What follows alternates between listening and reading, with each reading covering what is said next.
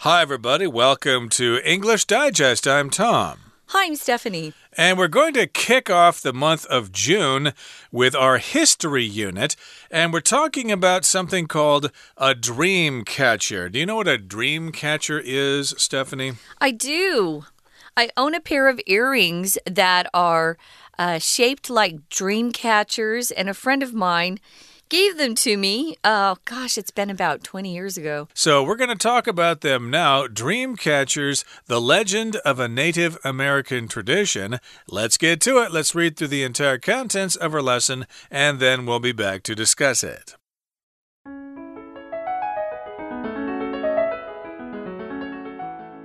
Above an infant's cradle, a gentle breeze floats through feathers hanging from a circular hoop decorated to look like a spider's web. This is a dream catcher, a distinctive Native American object. In Ojibwe tradition, the night air is filled with both good and bad dreams, and babies can't defend themselves against nightmares. Dream catchers are intended to filter out bad dreams and let good ones pass through. Nightmares are trapped in the dream catcher until they dissolve in the morning sun. Pleasant dreams, however, reach the child's subconscious. According to legend, Asibikashi, or Spider Woman, was the Ojibwe tribe's spiritual protector. As the Ojibwe nation expanded, it became difficult for Spider Woman to watch over everyone. Therefore, she directed the tribe's women to weave dream catchers to shield babies from bad dreams. Dream catchers are now a symbol of unity among various Native American tribes.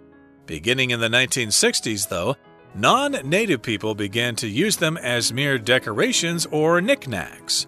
However, some Native Americans consider this to be an offensive misrepresentation of a sacred object. So, how can you tell an authentic dreamcatcher from a mass produced one? A traditional dreamcatcher uses only natural materials like willow bark and cotton string. The string will usually be connected to the hoop in eight places, representing Spider Woman's eight legs. Its feathers stand for the breath of life, and it may have beads to symbolize spiders, the web weavers themselves. Take some time to appreciate this special and unique Native American craft while respecting its origins. Sweet dreams!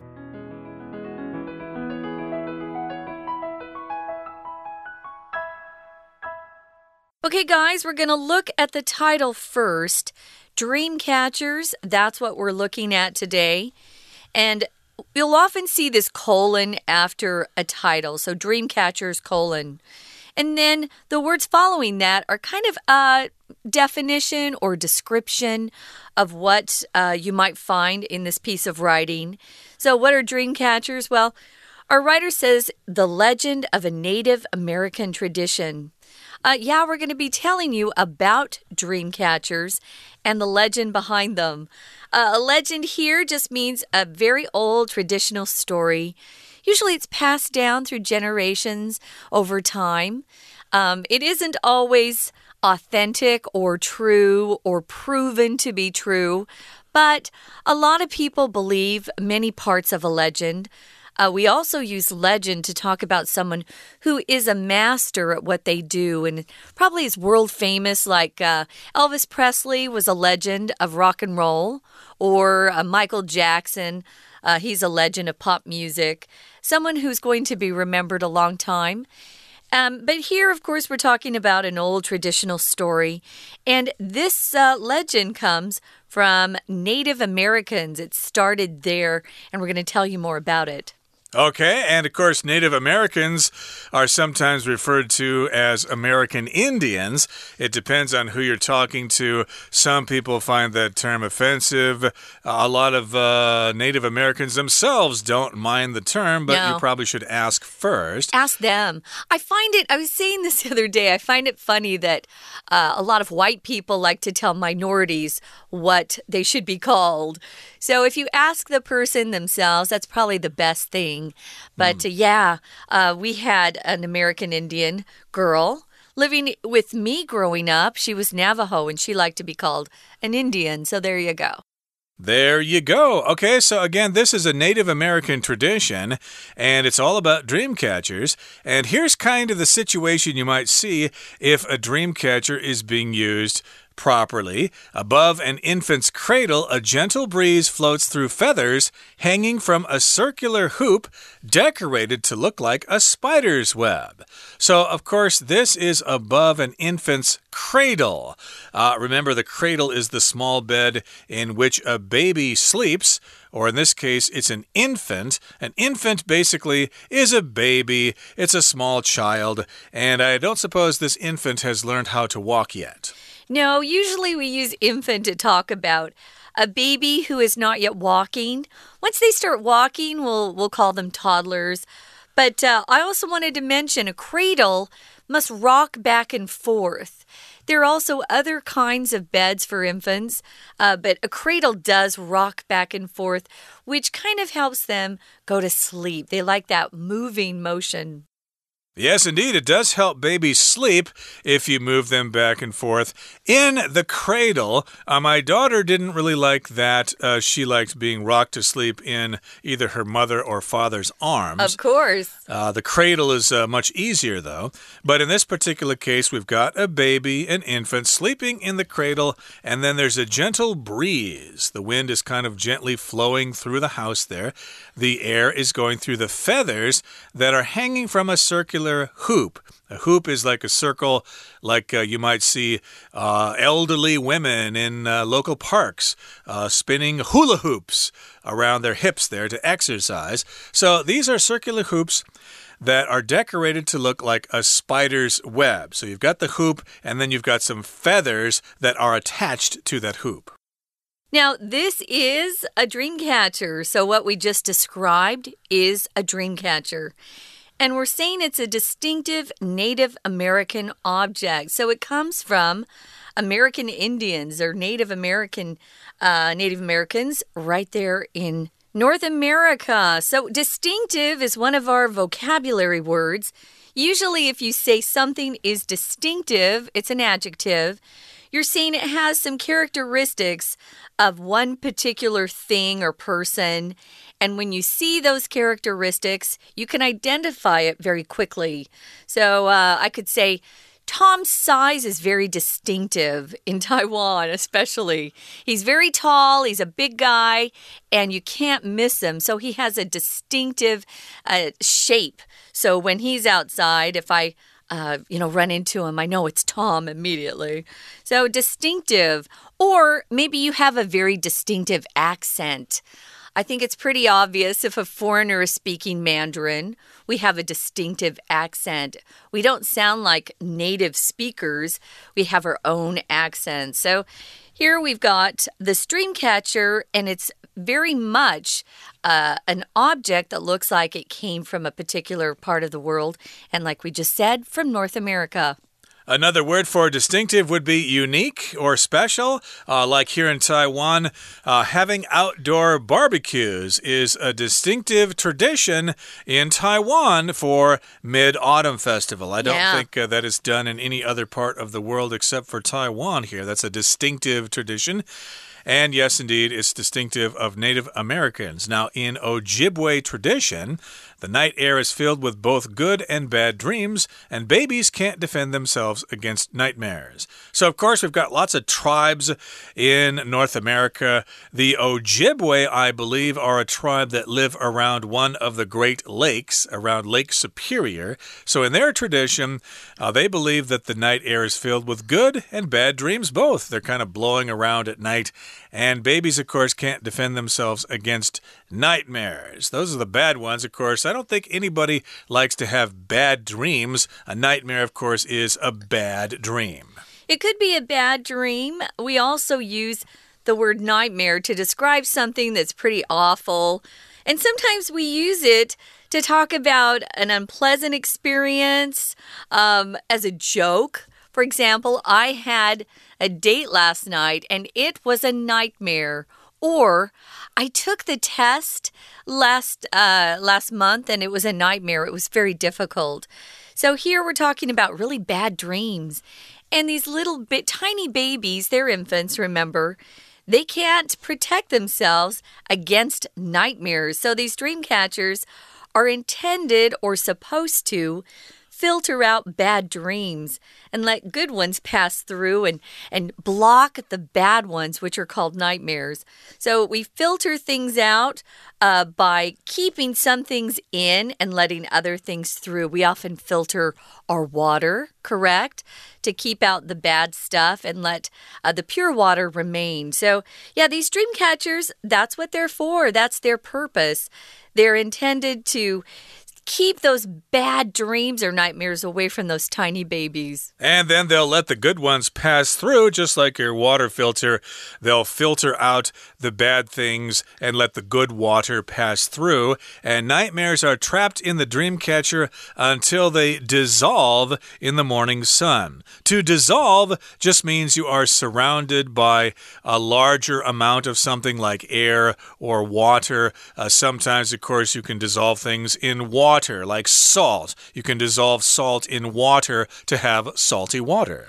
Yeah, so the salt starts out as a solid material, and then if you add water, that salt or sugar actually uh, kind of disappears into the liquid. That's dissolve, but dissolve also can mean for something to disappear or deteriorate. So uh, these nightmares are trapped in the dream catcher until they dissolve in the morning sun. It's like the sun hits them and they kind of just disappear. So pleasant dreams, however, reach the child's subconscious. So they stay in the child's mind. Whereas the nightmares are kept out of that little baby's mind, which is great. Pretty cool. Okay, that brings us to the midway point in our explanation. It's time now to let our Chinese teacher talk to you for a few seconds. 大家好，Did you sleep well last night？我是 Patrick 老师。昨天晚上睡得好吗？睡眠中做了美梦还是噩梦？这样的开场问候有别以往，大家可能会觉得有点奇怪。但是因为我们今天克漏字测验文章的主题跟梦有关，所以才这样开头。美洲原住民有项传统，他们为了让小宝宝一夜好眠，会制作捕梦网，帮小朋友拦截噩梦。捕梦网的英文就是 dream catcher。好，我们现在了解文章脉络之后，一起来解题吧。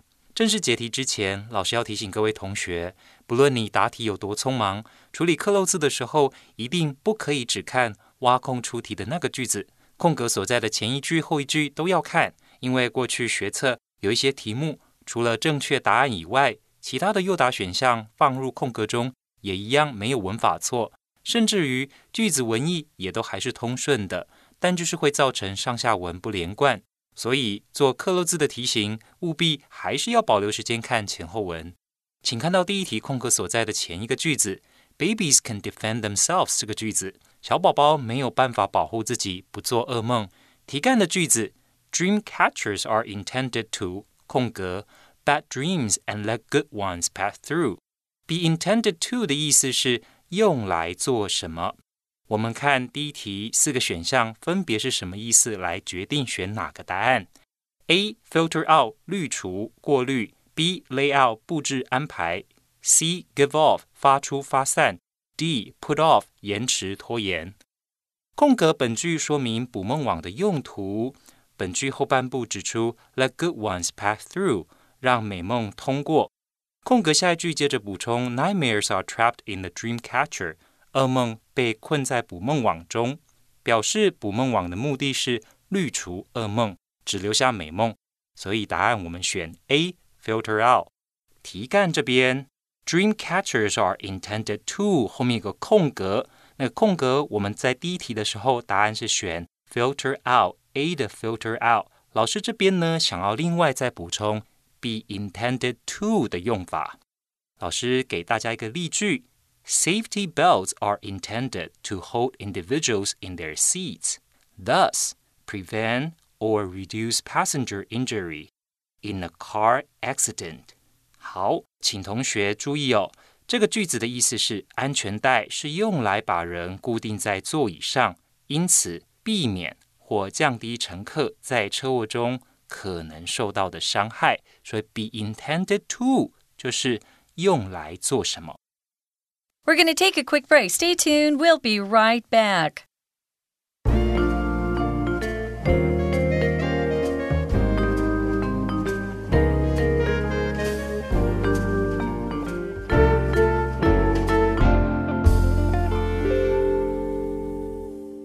Okay, welcome back. Let's continue to talk about dream catchers. They are a legend of a Native American tradition. Remember, uh, they are based on the spider woman, which we'll get to here. Uh, it's got feathers, it's got a hoop, and you hang it above the baby's cradle. And that dream catcher filters out bad dreams and lets the good dreams pass on down to the cute little baby sleeping there. And that good dream, of course, will reach the child's subconscious which is uh, what we think in our minds uh, that we don't let out on the surface, basically, our mm-hmm. subconscious. Mm -hmm. Okay. And according to legend here in the next paragraph, it says, Asibikashi, or Spider Woman, was the Ojibwe tribe's spiritual protector. Uh, forgive me there if uh, any uh, native uh, uh, members of the Ojibwe tribe are listening or is listening, uh, because I probably did not pronounce that word quite correctly. But that's my best guess here, Asibikashi, and that person is known as Spider Woman, and she was, and I suspect still is, the tribe's spiritual protector. Spiritual means having to do with the spirit, and sometimes it does refer to religion. Here, though, I think they're um, referring to someone's soul or spirit inside uh, instead of just your physical body. Uh, on the outside. So, yeah, this particular woman's pretty important in the Ojibwe tribe because she's supposed to protect the tribe's spiritual uh, well being. Now, you might uh, guess that as the Ojibwe nation grew or expanded, it became difficult for Spider Woman to watch over everyone. Who has time? There are too many people. So, this was something the tribe came up with to better protect everyone's spirits and spiritual well being. Therefore, it says she directed the tribe's women to weave dream catchers to shield babies from bad dreams. So, this was the solution that the Spider Woman thought up or came up with. She thought, hmm, I can't you know, protect everyone at the same time. So, what can I do? Well, she then went to the tribe's women and said, Hey, I need you to weave dream catchers to shield our babies from bad dreams. Now, if you're weaving things together, typically you're taking some sort of string or yarn or thread and you're forming a fabric or something by uh, putting one over another. So they were busy then making dream catchers to protect their little infants. Okay, so that's what the women did while yeah. the men were out hunting or whatever. Sure. And dream catchers are now a symbol of unity among various Native American tribes. So nowadays, of course, this particular object is not just used by the Ojibwe, but it's also used by other tribes in North America as a symbol of unity, as a way to say, hey, we're all part of one group of people, the native peoples of North America and probably Central and South South America as well. Now, beginning in the 1960s, though, non native people began to use them as mere decorations or knickknacks. So, this was back in the 1960s. Things changed. It wasn't just uh, the Native Americans who were using dream catchers. You know, just these, uh, you know, probably the majority of white people at that point in time thought they were beautiful and thought, ooh, that would be a beautiful decoration. Mere here just means uh, something that's only used as that one thing. So, just a decoration, something that is uh, no better than what is uh, following this word. So, it's just a decoration. But to the Native Americans, it's actually a spiritual object, something that protect their souls. So it had more importance to the Native Americans. So mere. Um, if you want to emphasize something's size, you could use the word mere. He's a mere five years old, and yet he already can read uh, pretty difficult English or pretty difficult Chinese. So mere just can mean, um, again, it's an adjective. It just means no more than what uh, you see that follows that word. So, no more than a decoration, nothing more important than that. Or it could mean uh, something that's really small, like, you know, oh, this is a mere two feet tall. Mm, exactly. That means very small. So, yeah, they saw them just as decorations or knickknacks, yeah. ornaments that you can put on the shelf or whatever to give as gifts to somebody. But some Native Americans think, well, you know, these are actually serious objects. Uh, they're not supposed to be taken lightly, they are considered to be uh, sacred, and they consider that act to be offensive, an offensive misrepresentation of a sacred object. Now, it's not supposed to be uh, taped up on your dorm room wall or something like that, just to say you're really cool because you've got this dream catcher. No, it's actually supposed to be used uh, to filter dreams, and that's what they really think it is.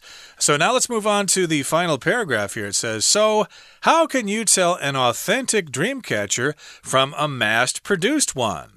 Uh, you can bet there are lots of companies, factories in the world somewhere that want to manufacture these things and sell them and make sure. a lot of money and stuff like that. So, yeah, how can you tell one is real and one is just made in a factory in China or Vietnam or someplace like that? You want to know if it's authentic. If something's authentic, it's the real thing, it's not fake. Yeah, so it's genuine. You could also substitute authentic for the word genuine or real. So, how can you tell the difference? Well, a traditional dream catcher uses only natural materials like willow bark and cotton string.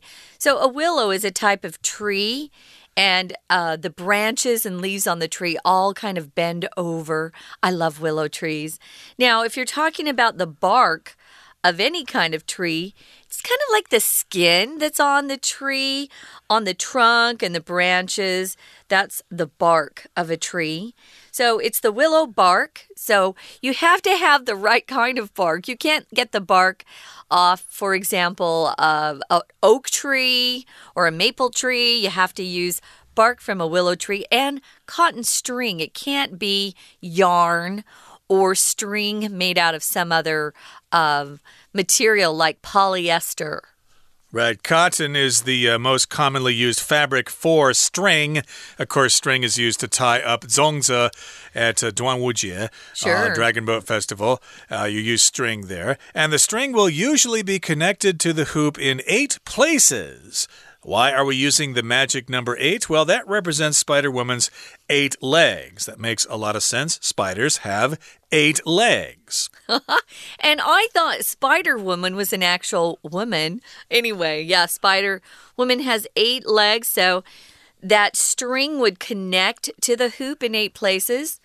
I'm going to go count my earrings. I have Dreamcatcher earrings. I want to see if they're connected in eight different places. Um, but they're made out of silver, so I know it's not authentic. So um, here it says its feathers stand for the breath of life. If you breathe on a feather, it kind of moves. So I can see how that would symbolize breath. And then it may have beads to symbolize spiders the web weavers themselves. My dream catcher, catcher earrings definitely had beads. So if you symbolize something, it means you represent something, you, you stand for that thing. Uh, sometimes we use red roses to symbolize true love. That's, uh, we use symbolize quite often, don't we? We have a lot of symbols. That's the noun form of the word here in Taiwan. Exactly, and the verb is to symbolize. As you said, a rose symbolizes love, or a diamond ring symbolizes marriage or whatever.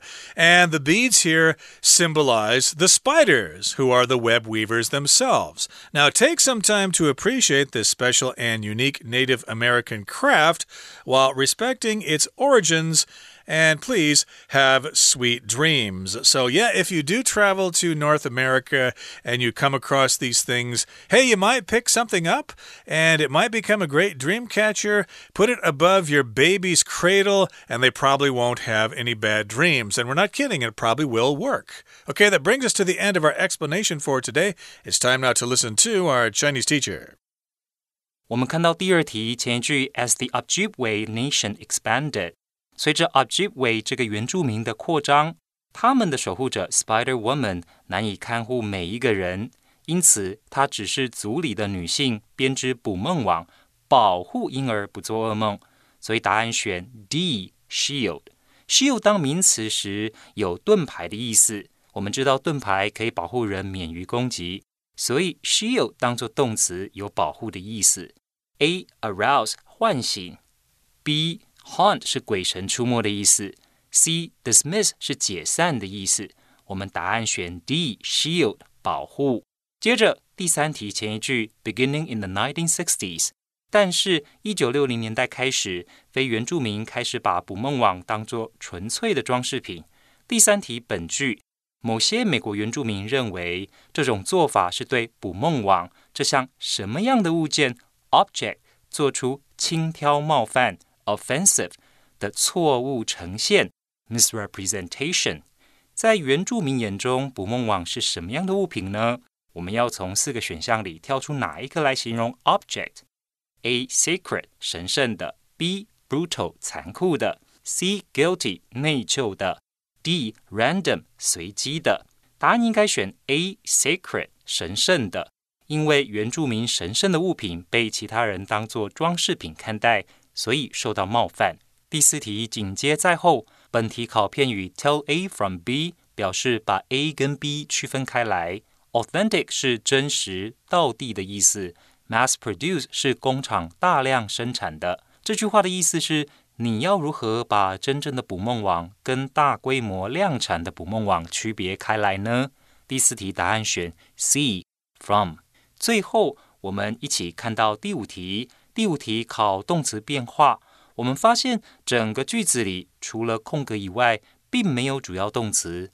我们需要一个主要动词，答案选 B take，构成祈使句，表示建议。作者建议读者花一些时间来欣赏这种特殊、独特的美洲原住民工艺，同时尊重他们的文化起源。好的，谢谢大家。以上就是我们对刻漏字测验这个题型所做的相关中文讲解。谢谢大家。That's it for today, everybody. Thank you so much for joining us. Please join us again next time for another edition of our program. From all of us here at English Digest, I'm Tom. I'm Stephanie. Sweet dreams. Sweet dreams.